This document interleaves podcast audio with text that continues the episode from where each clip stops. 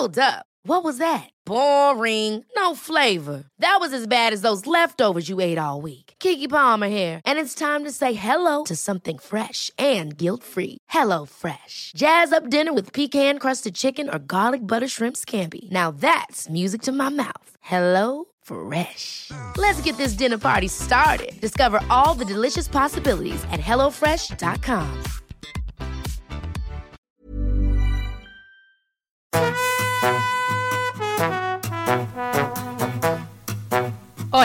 estás escuchando De piel a cabeza, un recorrido por tu salud con Ana y Rosa Molina. porque sabemos que el conocimiento es la mejor medicina.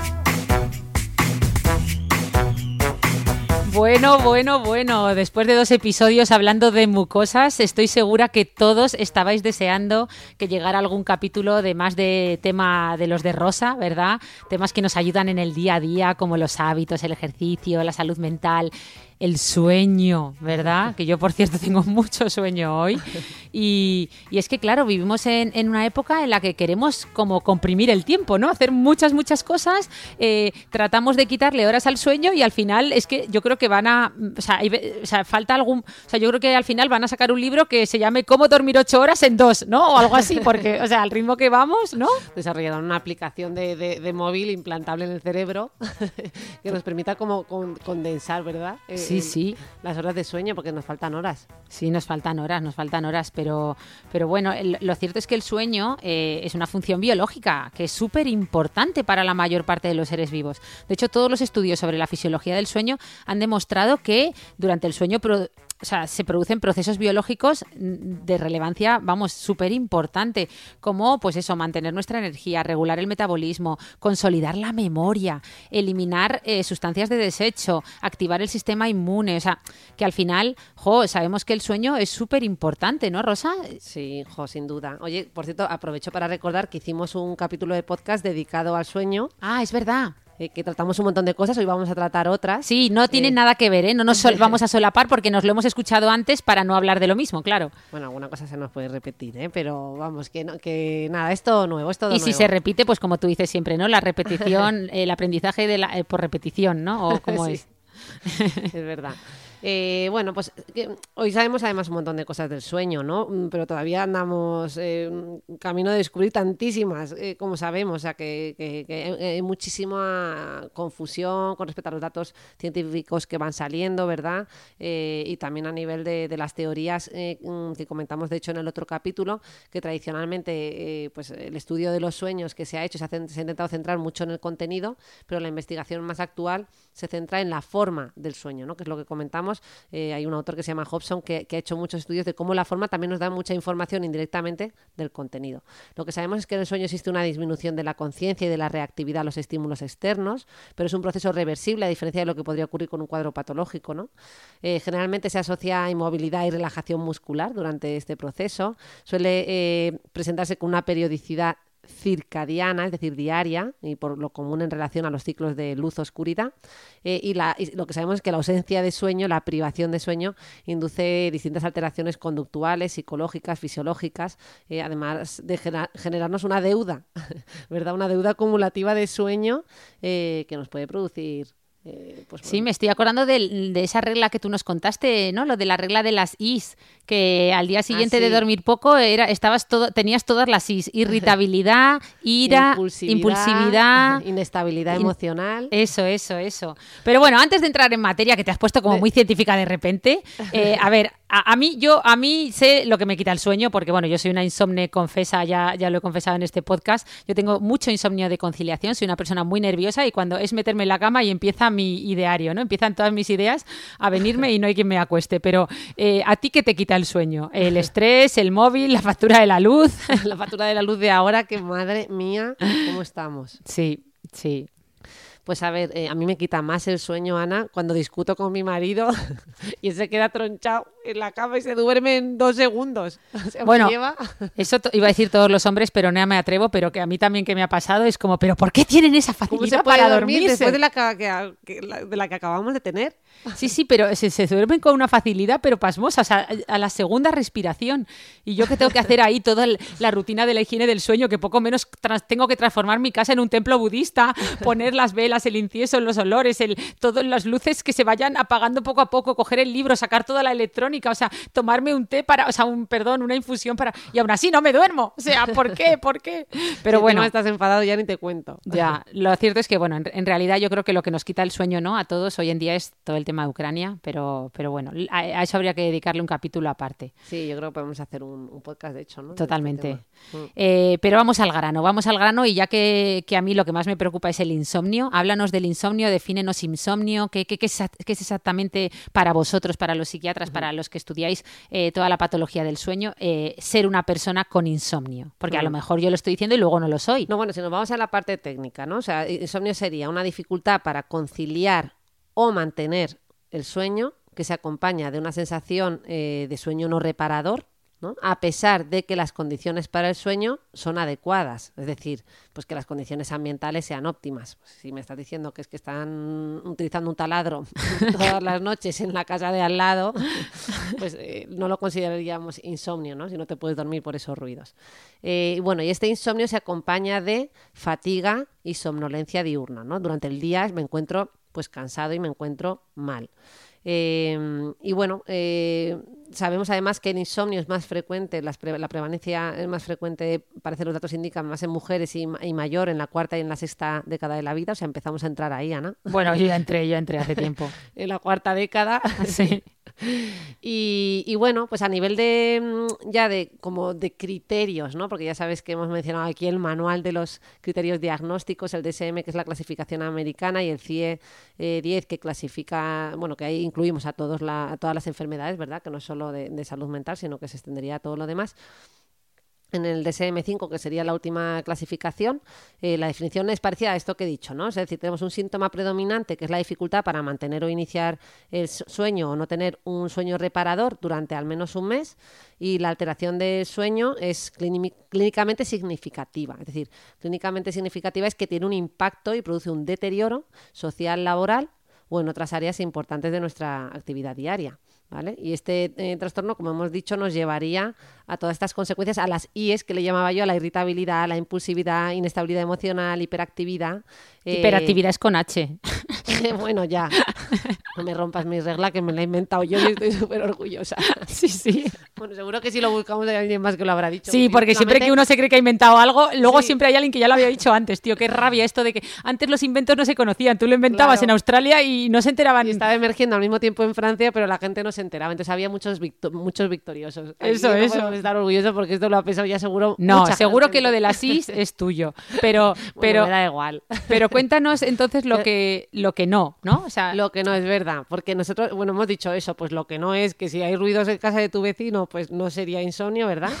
Bueno, nosotros siempre añadimos en la coletilla de los criterios diagnósticos es que esa alteración del sueño no aparece exclusivamente en el transcurso de, una narcolepsia, ¿no? que es un, cuadro del que también podemos hablar hoy, del trastorno eh, del sueño relacionado con la respiración, como son eh, el síndrome de apnea de sueño o, u otros trastornos. No aparece exclusivamente en, mm, el transcurso de otro trastorno mental, pues por ejemplo un insomnio que sea debido a un cuadro depresivo mayor.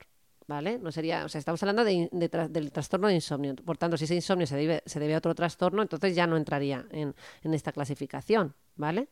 Eh, y bueno, y tampoco que no sea debido al efecto fisiológico de, sustancias, pues como puede ser una droga, ¿no? Cocaína o, un fármaco. O mucho café, que al final... Efectivamente. Entonces, eh, un exceso ¿no? desproporcionado de café. Eh, y además, es también a, nivel de criterios de duración se suele establecer pues que, se produzca con una frecuencia de más de tres veces por semana por al menos eh, tres meses. A partir de esos tres meses se considera crónico. Y bueno, luego tenemos la clasificación, lo típico, pues leve, moderado, severo. Y por su forma de presentación también distinguimos del insomnio de conciliación que sería aquel en el que me cuesta iniciar el sueño, el insomnio de mantenimiento, ¿no? en el que me cuesta mantenerlo y presento múltiples despertares, y el insomnio terminal, que sería aquel en el que yo me despierto a última hora de la noche y no puedo dormir más. A primera eh, hora de la mañana, quieres decir, ¿no? Eso, oh. perdón, a la primera hora de la mañana, ¿no? Pues me despierto a las 6 de la mañana, no ha, no ha, sonado ni siquiera la alarma, pero yo ya estoy despierto. Las características del insomnio nos dan mucha información también. Por ejemplo, nosotros esto lo exploramos eh, en los cuadros depresivos y en los cuadros de ansiedad, eh, porque típicamente vemos, imagínate, pues con más frecuencia en los trastornos de ansiedad hay más insomnio de conciliación, ¿no? O en o en general, en la población general, el, que estamos, pues como tú bien has descrito, ¿no? Porque estoy nerviosa y que me vienen un montón de cosas a la cabeza y estoy estresado, lo que me cuesta es conciliar el sueño. Una vez que lo he conciliado, generalmente lo mantengo bien. Mientras que en cuadros que parece que tienen como un componente más biológico, como pueda ser una depresión mayor endógena o también conocida como depresión melancólica, aquí parece que es más típico el insomnio terminal. Es decir, gente que concilia bien el sueño, que lo inicia bien, pero luego se despierta a las 5 de la madrugada y no puede dormir más. Sería una pista añadida eh, que utilizamos en salud mental junto a muchas más pistas eh, para, tipificar ese cuadrante en el que estamos, ¿no? Nos podría servir de apoyo. Entonces, Rosa, igual que en todos los escuchantes de este podcast, yo incluida, hemos aprendido que no podemos banalizar y usar los términos ¿no? de salud mental eh, a la ligera, ¿no? Como pues hacemos muchos, ¿no? Lo de estoy depre, ¿no? Cuando simplemente estás triste. Eh, podríamos decir que mucha gente que dice tengo insomnio lo está diciendo mal y lo que tiene son unos malos hábitos de higiene del sueño, ¿no? Como me pasa a mí, porque yo cuando cumplo con los hábitos de higiene del sueño hago un poco de deporte, me acuesto siempre a la misma hora, eh, voy sacando electrónica y aparatos de la habitación, etcétera, jo, pues yo duermo bien. El problema es mm. cuando me salto todo eso, que es, pasa bastante comúnmente en esta vida que llevamos de tanto estrés.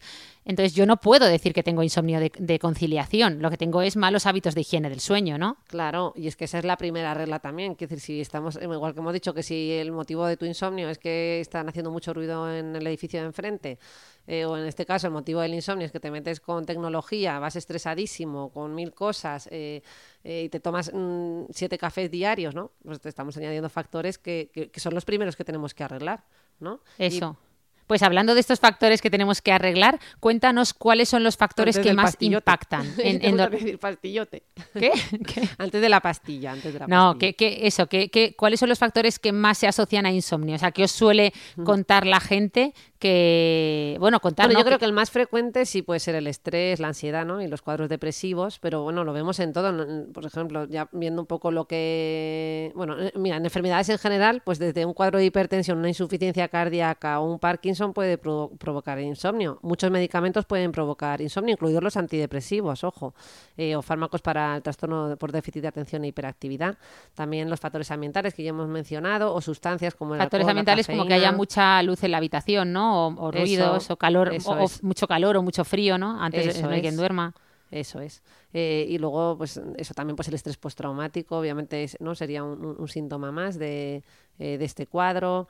En fin, podríamos ver muchísimos, ¿no? Prácticamente. Sí, hay muchos factores que impactan en el sueño, prácticamente todo, todo, ¿no? Pero, y lo opuesto, porque venga, parece que nos preocupa muchísimo el insomnio, no duermo bien. Encima ahora parece que a veces yo hasta me estreso, ¿no? Que todo, tanto podcast de dormir bien, tanta gente hablando de lo importante que es dormir bien, que todos queremos dormir muy bien y a veces te genera un estrés que no veas de tengo que dormir bien, el sueño es súper importante y entonces ya vas todo el día que cuando llega la hora de dormir ya estás estresadísimo, ¿no? Pero ¿qué pasa con lo opuesto? La gente que tiene hipersomnolencia, estos que se quedan dormidos por todos lados, cuando es patológico, cuando es simplemente un poco más dormilón, o sea, ¿qué pasa con, con el sueño excesivo? Llega, un poquito, ¿no? Imagino que irán más a, las unidades específicas de, sueño, pero aquí el motivo de consulta principal es la presencia de una somnolencia excesiva eh, que dura como mínimo ¿no? Eh, un mes, eh, y tal como ponen en evidencia, episodios prolongados de, sueño, ya sea diurno o nocturno, ¿no? y, que, y que les pasa pues casi cada día. cuando digo diurno o nocturno, porque puede ser que tengas como periodos de sueño nocturno de un montón de horas, que duermas 12 horas o 10 horas, y además tengas la sensación de que no, no, no, no ¿cómo se dice? No es como que no te recupera satisfactorio. No sí, no es reparador. Eso, reparador. ¿Vale? Y, además eso, tienes como dificultad para mantenerte como completamente despierto, ¿no? Eh, y luego pues, también pues puede pasar por el día, ¿no? Que, y, que te, pase, eh, pues eso, de manera repetida y durante un tiempo, pues, eh, prolongado. quizás a lo mejor lo primero que te venga a la cabeza con esto de la hipersomnia también es la, la, narcolepsia, ¿no? Sí, te lo iba a decir, que, hombre, cuando piensas en gente que se queda dormido, piensas en narcolepsia, que son esos que se quedan dormidos de repente, ¿no? Entiendo. O no lo estoy diciendo bien.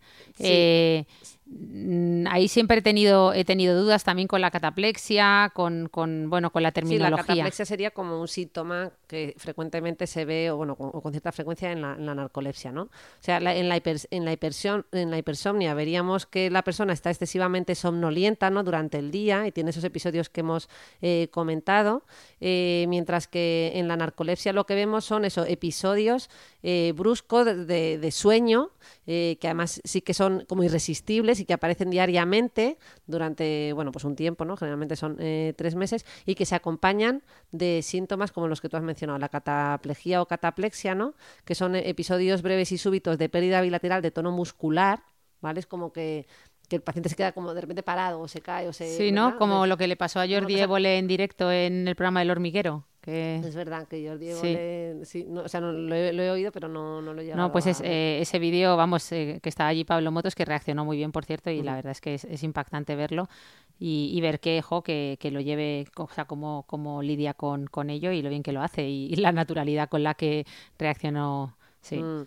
Pues eh, bueno, este es, uno de los síntomas que puede aparecer, ¿no? Se dice que para el diagnóstico de la narcolepsia se necesita uno eh, o varios de los, eh, de los que vamos a mencionar, ¿no? Que es eso, la cataplejía o cataplexia, que sería esta pérdida de tono muscular, que además se desencadena generalmente por emociones intensas, con más frecuencia la risa.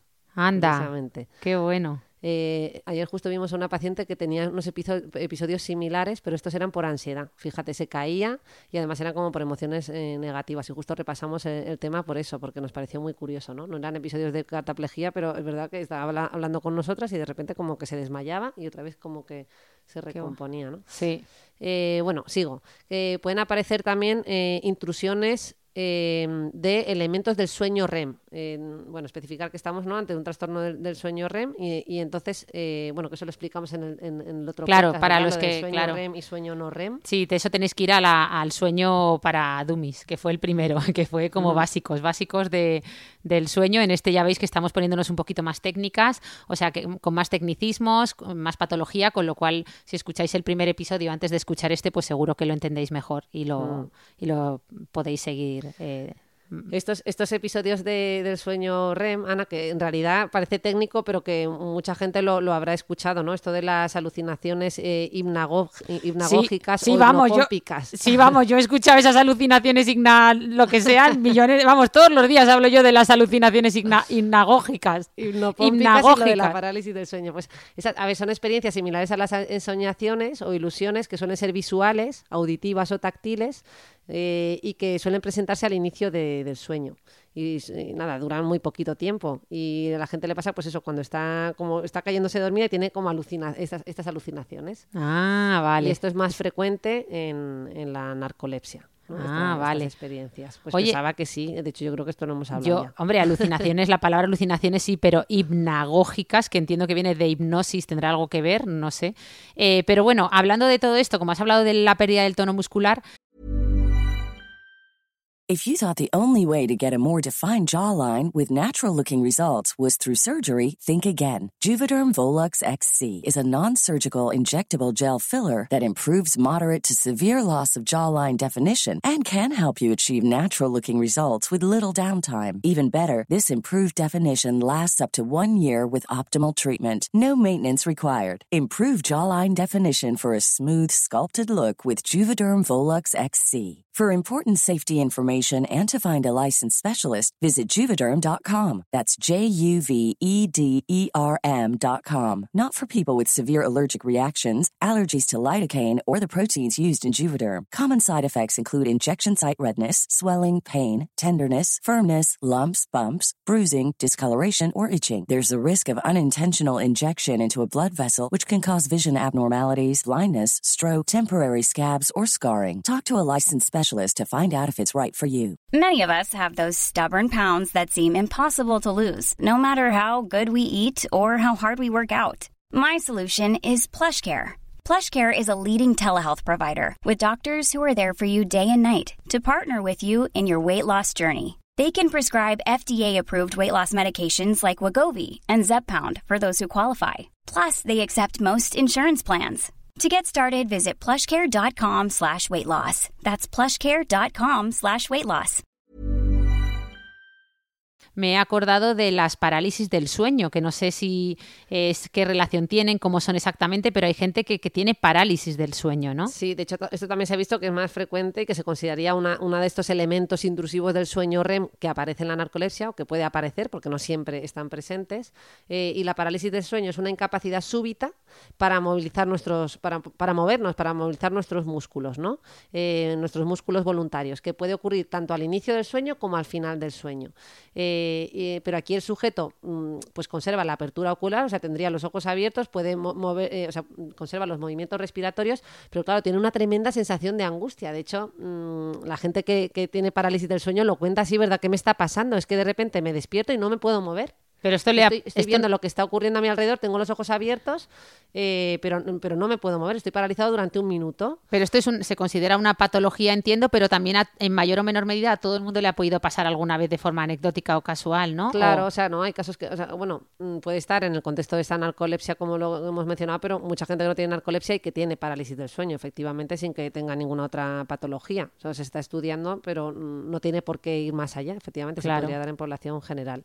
Y Pues parece que ha- causado por una disociación entre los mecanismos que provocan la relajación muscular eh, en el sueño de los movimientos oculares rápidos, ese sueño REM, ¿verdad? Sueño MOR, eh, y los que mantienen nuestro estado de alerta. sea, hay como un decalaje habría ahí. como un desfase, ¿no? Sí, un pequeño decalaje, un pequeño desfase, de forma que es como, ya me estoy despertando, voy a empezar a, a mover los músculos mientras que mi conciencia vuelve y de repente hay como, ostras, que tarda un minuto más, Que espérate. No puedo, ¿no? Que no me puedo mover. Entonces la gente se angustia mucho. Claro, Mientras- ser consciente de que no te puedes mover porque durante el sueño ya hemos hablado que todos tus músculos se paralizan y, y se mueven los, los oculares, pero como tú no eres consciente, pues no pasa nada. En el momento que tú sí que eres consciente de que no te puedes mover, eso es muy angustioso. Pero bueno, hablando de trastornos, tenemos que hablar también de los trastornos del ritmo circadiano, ¿no? Porque existen como tal, ¿no? Sí, Para y vosotros. Aquí también, mira, ahora que has dicho lo- el decalaje, el desfase, Ah, sí. es, eh, precisamente estos trastornos del ritmo circadiano eh, se caracterizan por eh, un patrón de sueño desestructurado que obedece a una mala sincronización entre nuestro sistema circadiano endógeno de sueño, eh, de sueño-vigilia, de, bueno, pues eso, un decalaje entre esa- ese, ese ese- esos ritmos, ese sistema eh, y el propio eh, sueño con, con las exigencias eh, exteriores ¿no? de nuestro día a día. Dentro de estos, lo primero que te va a venir a la cabeza es el, el jet lag. ¿verdad? Ah, que ahora claro. en las clasificaciones, pues mm, como que lo han retirado, no se, no se clasifica como un trastorno, ¿no? Sino que hablamos mm, de estos trastornos del ritmo circadiano, dentro de los cuales encontramos varios. Por ejemplo, está el trastorno de fase avanzada del sueño, el trastorno de interrupción irregular del sueño, el trastorno de interrupción del sueño no circadiano, eh, que no es de tipo 24 horas, el trastorno de sueño por cambio de turno de trabajo, eh, y luego lo que se llama el trastorno de sueño circadiano no especificado. Un montón de nombres, vamos, ni yo me los sé, los he tenido que anotar, ¿no? Aquí, digamos que, que las nuevas clasificaciones, ¿por qué incluyen estos subtipos? O sea, porque que es un poco lo- lo similar a lo que se va haciendo con los distintos trastornos mm, que se van incluyendo, ¿no? O sea, se va- nos vamos basando en la presencia de biomarcadores, heredabilidad familiar, eh, in- e incluyendo ¿no? necesidades de la sanidad eh, pública, como pueda ser eh, pues la limitación funcional importante derivada de la deprivación de, sueño, ¿no? que se puede asociar a otros trastornos psiquiátricos. Bueno, en definitiva, mm, yo creo que en los del ritmo circadiano saber que, que hay un montón y que un poco el por qué se cataloga así es porque se ve que hay un impacto, ¿no? Pues como en Vale. el resto de trastornos. Vale, perfecto. Eh, y entonces, eh, como de lo último que has dicho, me he enterado de la mitad, porque has hablado Ya, que es parecías que no- una ministra. No sabía, es que no sabía cómo. Porque ahí me he no. apuntado los nombres de los Que son y digo. Que es de broma, mm, que es de broma. en detalle de cada uno. No, si es de broma, si es por, si es por si podemos aterrizar un poco y bajar a... O sea, to- estos trastornos están muy bien, No, pero... es que son trastornos menos conocidos. Claro, por eso, si podemos pasar a los... A, A los, las pesadillas. a los al mainstream, como dicen, ¿no? Al mainstream, que son pesadillas, sonambulismo, terrores nocturnos, parasomnias. las películas de terror. Claro, los, los que tienen lo- los que tienen gancho, ¿no? O sea, vamos a ponernos un poco amarillistas y vamos a, a ser un poquito más me- menos técnicas. Eh, está muy bien la divulgación científica con rigor. Me encanta todos estos trastornos que nos has contado que nadie conoce, pero no es broma, perdona. No, pero Pero bien, Vamos a ello. Sí, vamos a, los terrores nocturnos, Las a, las, a las pesadillas, pesadillas, ¿no? que es lo que conocemos como parasomnias. Y tenemos, habría que distinguir según la fase en la que se producen, ¿no? Estas fases REM de movimientos oculares rápidos frente a la fase no REM. Pues bien, eh, en la fase REM encontramos las pesadillas, ¿vale? Y en la, fa- en la fase REM nos acordamos que es en donde tienen fundamentalmente eh, lugar las ensoñaciones, ¿no? Donde tienen lugar los sueños. Ahora eh, hay debate científico sobre que en la fase no REM también ocurren, pero fundamentalmente ocurren en la fase REM, que es lo que nos hemos estudiado Eso, en eso. los manuales, ¿verdad? Y en la fase no REM tenemos los terrores nocturnos y el sonambulismo. Eh, si quieres empezamos por los terrores nocturnos, eh, que esto además eh, se confunde mucho cuando lo muestran en las películas. Yo creo que mezclan conceptos entre pesadilla, sonambulismo y terror nocturno, y te cuento por qué. Eh, bueno, yo no sé si tú te acuerdas de esto, de, del MIR. Yo que me voy a acordar. Ah, vale, Yo- vale. O sea, tú Digo- cuéntalo que yo no me acuerdo de la mesa a la pues, mitad. sobre qué nos estamos moviendo. O sea, un terror nocturno serían episodios recurrentes de despertares bruscos que se producen generalmente durante el primer eh, tercio del sueño eh, y que se inician generalmente eso, pues con un episodios de mucha angustia, con un grito, ¿no? Eh, este niño que se levanta de la cama gritando ¡Ah! mm, a las mm, a las 3 de la mañana, ¿no? Eh, y que aparece como con sudoración, eh, taquicardia, O sea, mucho cortejo vegetativo, ¿no? O Eso sea, es, mucho... eso, con mucha activa- activación vegetativa, eso es, ¿no? O sea, Y de síntomas, síntomas corporales, que eso cuando es, decimos vegetativo nos ansiedad, referimos eso, eh, a, a sudoración. eh, hmm, eso es.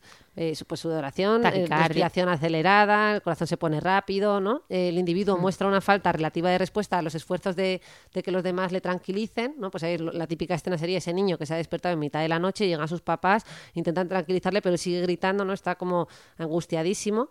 Eh, y otra característica es que el individuo luego no se acuerda de lo que ha pasado, o sea, no tiene un, un recuerdo detallado de lo que ha acontecido durante eh, la noche, a diferencia de lo que ocurre en las pesadillas.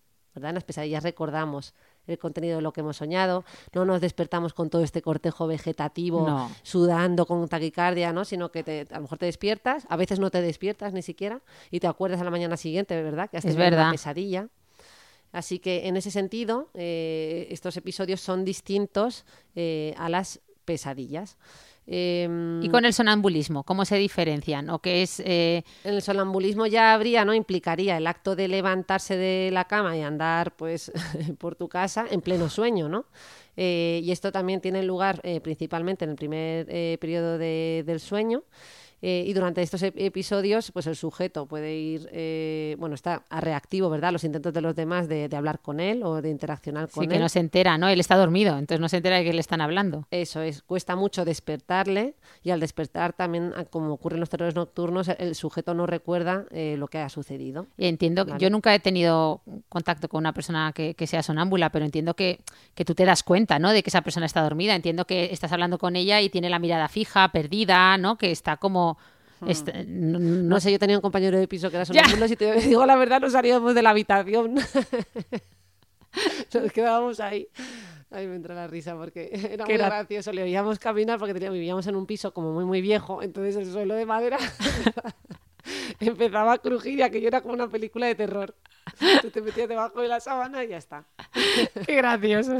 No, pero oye, estás estigmatizando un poco el sonambulismo, no es lo, no, es lo que hay lo que he hacer. dicho porque me ha Sí. hecho gracia porque es que era una película de terror porque era a las 2 o las 3 de la madrugada con ese su- el suelo. Lo que era una película de terror no era, no era nuestro compañero, era la casa. Era la casa, si yo además... eh, fantasmagórica. Yo me porque- acuerdo de esa casa allí en Tetuán, ¿verdad? Sí, O sea, uh, Tetuán, na- recién llegados a Madrid, donde encontramos algo medianamente decente para sobrevivir económicamente. Ostras, es verdad, yo me acuerdo de esa casa y era Y impresionante. crujía mucho el suelo, entonces era gracioso porque de entrada, claro, tú estabas durmiendo, te despertabas por ruidos, pero tampoco es que dijeras, ay, que es mi compañero, que se ha despertado. De entrada mm, te morías de miedo, en plan, ha entrado alguien. Sí, sí, claro, claro, no, no, no, sí. Y, ¿y qué? ¿Y qué más trastornos nos quieres contar? ¿Algo más de las pesadillas o de trastor- otros trastornos de comportamiento Mm. que se den en el Bueno, de las pesadillas re- realmente, pues eso, recalcar que, genera- mm, que hay como un contenido pues, que pueda ser eh, amenazante, ¿no? Y que, de- de- que nos genera miedo eh, e inseguridad, pero que, eh, pues, que a diferencia del terror nocturno, pues lo recordamos y, y no tiene todos estos síntomas que hemos mencionado. Ocurre además en, el- más en la segunda periodo de, de- de la fase del sueño, o sea, del- de la noche, Y, y bueno, y que el sujeto no está tan desorientado como ocurre en, ¿no? en los terrores nocturnos. O sea, tú te despiertas de una pesadilla y, y enseguida eh, recuperas rápidamente tu orientación y sabes dónde estás y Sí. sabes lo que ha pasado. En, la- en el terror nocturno esto no ocurre así. Y te decía que en las películas lo mezclan porque te ponen a alguien eh, que se pone a gritar eh, y a sudar y con todo este cortejo vegetativo como si fuera un terror nocturno, pero luego se, te cuenta toda la historia de lo que le ha pasado y se, y se acuerda perfectamente, ¿no? Lo que sería más bien una pesadilla. Claro. Este mezclan. en la película Claro, lo no, mezclan no, en todo la- porque mezclan toda la parte así llamativa. La, No, no. la parte llamativa del terror nocturno con la llamativa de la pesadilla. No, no, Hollywood y salud mental como que es como agua y aceite, no, no, no, no, no casan muy bien. Como lo mismo que pasa ¿no? con la romantización del suicidio en las películas, que el protagonista, ¿no? Eh, cuando se suicida en las películas parece que está salvando poco menos a la humanidad y bueno, muchas cosas de salud mental que no se llevan bien en las películas. Pero bueno, yo creo que lo más importante y para terminar sería cómo tratar ¿no? todos estos trastornos del sueño, qué, opciones tenemos, cuándo consultar, eh, bueno, pues una serie de tips, como, como sé que no te gusta que te pregunte, para un poco cómo orientar. ¿no? Bueno, fíjate que en este campo hay cosas más prácticas, porque tú ya has mencionado los hábitos de vida que comentamos en el otro podcast, ¿no? Que todo lo que podemos hacer y que no hacemos, porque es cierto que hay mucha gente que dice, sí, sí, sí, yo todo lo que tú quieras, pero yo no tengo tiempo, yo voy estresado y mi carga de trabajo no me la puedo quitar y no tengo tiempo para hacer ejercicio físico y no tengo para dormir más de seis horas. Entonces yo ya me acuesto estresado y no me puedo dormir. Así que a ver si me da usted una pastilla.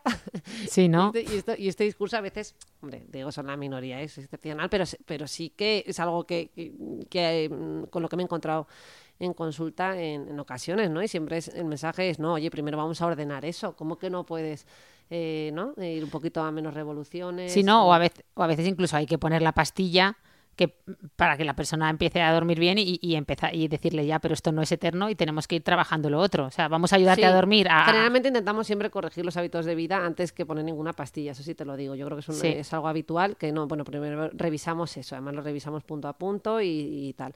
Si ya es verdad que hay gente, ¿no? Pues que eso, que nos encontramos con, un trastorno de insomnio y que no ha respondido a todos estos hábitos, que hay gente que es verdad que lo lleva a rajatabla y aún así pues tiene, tiene este problema, pues podemos apoyarnos en, en medicación. Eh, evidentemente la medicación es transitoria, ¿no? es temporal eh, y, hay que evaluar, pues como bien hemos dicho, si ese insomnio es un insomnio puro, simplemente como un trastorno del sueño puro, o es un insomnio insertado en un cuadro depresivo o en un cuadro o en un trastorno de ansiedad, ¿no? en cuyo caso al mejorar el trastorno depresivo lo normal es que el insomnio mejore. Claro. A nivel farmacológico, ¿qué solemos hacer? Que suele ser la gran pregunta y que la mayor parte de la gente conoce las famosas benzodiazepinas, que son fármacos, bueno, son ansiolíticos y son también hipnóticos. sí, benzodiazepinas es el Valium, ¿no? Que es... Eh, sí, aquí como, eh, bueno, el Valium sería la marca, así que luego, digamos que el principio activo sería el diazepam. Sí, va a decir el principio el activo. El bromazepam, el alprazolam. Estos fármacos ya sabéis que son de los pocos que sí que pueden tener estos problemas de dependencia, de tolerancia, que es la tolerancia es que van perdiendo efecto con el tiempo y cada vez necesito más dosis para conseguir el mismo efecto y por tanto hay que tener especial cuidado. Son medicaciones que siempre van supervisadas eh, muy, por poco tiempo, de una manera muy controlada eh, y, bueno, ya está, pues eso, que se utilizan brevemente. otras alternativas que tenemos, pues a veces usamos eh, pues fármacos de, de, la familia de los antidepresivos, creo que esto también lo mencionamos en otra la ocasión, ¿verdad? ¿no? Eso es la trazodona, que tienen efecto hipnótico porque bloquean los receptores, por ejemplo, en el caso de la metazapina de la histamina, y entonces dan sueño, pero como puedan dar otros fármacos. Eh, sí, como los antihistamínicos. También se usan hipnóticos, ¿no? También usáis hipnóticos también los hipnóticos, las famosas, los las famosas zetas, ¿no? El zolpidem, la zopiclona y el zaleplón, pero estas famosas zetas eh, también son problemáticas en el largo plazo y por tanto mm, siempre en, como en periodos muy breves de tiempo, ¿no? Una o dos semanas y generalmente los usamos en gente joven. Las benzodiazepinas y, y estas otras eh, moléculas hipnóticas no las usamos en gente mayor o no deberíamos usarlas o lo mínimo posible, sino también eso, los antidepresivos, a veces algunos antiepilépticos, eh, curiosamente también han demostrado tener efecto hipnótico e incluso en algunos casos por el tipo del cuadro al que nos encontremos, como decía que ese insomnio puede estar eh, dentro de un cuadro, imagínate, pues un cuadro psicótico o no psicótico, un cuadro depresivo, pero que por, por miles de circunstancias no podamos poner otros fármacos y tengamos que recurrir a los antipsicóticos. Los antipsicóticos a dosis bajitas tienen eh, otras funciones. Es decir, para que sea antipsicótico también tiene que tener unas dosis mínimas. A dosis bajas las usamos como hipnóticos. Vale, y para despertar, porque seguro que nuestros escuchantes hace un ratito que dicen, bueno, bueno, pero ¿para qué quiero pastillas si me estoy quedando groggy con esta chapa que nos están metiendo de bueno, muy buena estrategia. Yo también pongo podcast para dormir. Claro, eso. Entonces, para tu grito ya se acaban de volver a despertar. Claro, no, sí, yo sé que con mis gritos ya me lo han dicho que, que les despierto a la mayoría, pero para los que se estuvieran quedando dormidos con nuestra pequeña chapita o para aquellos que tienen narcolepsia y se quieren despertar? Es decir, ¿hay fármacos también para ayudar a esos pacientes que se quedan dormidos en todos lados? Claro, tenemos eh, los fármacos que estimulan eh, las eh, monoaminas cerebrales, ¿no? como el modafinilo, el metilfenidato. El metilfenidato es más conocido porque se utiliza en el, en ¿verdad? En trastorno por déficit de atención e hiperactividad. y bueno, luego también pueden utilizarse fármacos supresores del sueño REM, del sueño MOR, por ejemplo, los antidepresivos tricíclicos, como la imipramina, la clomipramina. China eh, incluso algunos, eh, en algunos casos muy específicos se pueden usar los, los ISRS, los inhibidores de recaptación de serotonina. Así que sí que tenemos eh, muchas opciones. Lo que no vale es esto de me tomo pastilla para dormir y cuando me levante pastilla para despertarme. Claro, sí, un buen café. Bueno, eso. No, no, yo sé de uno, que, yo sé de algunos que lo hacían hasta en las guardias, porque muchas veces en las guardias, como tienes en una guardia médica, a veces tienes dos o tres horas para dormir y esas dos o tres horas que duermes en un turno es, es bueno, ahí, ahí, ahí, ahí, ¿verdad? O sea, es la guerra campal. Que te toque el primer turno, que te toque el segundo. Y yo sé de gente que se tomaba algunas cositas para dormirse y otras para despertarse. O sea que, pero bueno, corramos un tupido velo. trampeando. Trampeando ahí, lo- muchas veces los médicos somos los peores a veces, ¿eh? pero bueno, no, hay, Sí, que, hay dar que dar ejemplo. Bueno, pues nada, Rosa, muy bien, muy bien este complemento de al podcast base de sueño, De hecho, hablando nos más. siguen quedando temas pendientes, ¿eh? Ojo que, que, mm, aquí tenemos, si quieres, mm, podemos hablar de más cuadros, de más trastornos, pero... No nos da tiempo, porque tengo al Cabify esperando abajo, que he quedado a comer con Marian, Marian García, boticaria García, que es gran amiga nuestra, otra gran divulgadora. Así que yo en concreto no me puedo quedar, pero que si tú te quieres quedar hablando del sueño REM tú sola, bienvenida Nada, eres. nada, que yo tengo mucho sueño hoy. Lo dejamos con esto, nos despedimos. Eso. Y, Y nada, os animamos a que sigáis escuchándonos, que nos deis algún feedback, estrellitas, comentarios. Ya sabéis que todo lo leemos, no a todo respondemos porque vamos un poquito eh, estresadillas, ya es obvio, solo por cómo hablamos a veces, pero que estamos súper agradecidas por cómo nos cuidáis, eh, cómo recomendáis el podcast y sobre todo eso, os animamos a que nos mandéis temas, que oye, eh, no es por nada, pero a mí se me empiezan a, me empieza a costar sacar temas. eh, para hablar, y no, no, no, tranquila, no, que tenemos, tenemos temas para aburrir. temas, tenemos muchos temas. Perfecto, pero si nos mandáis alguno, siempre es bienvenido. Pues nada, Venga, un un abrazo, muy grande. gracias, Hasta el adiós. próximo viernes. Hasta luego.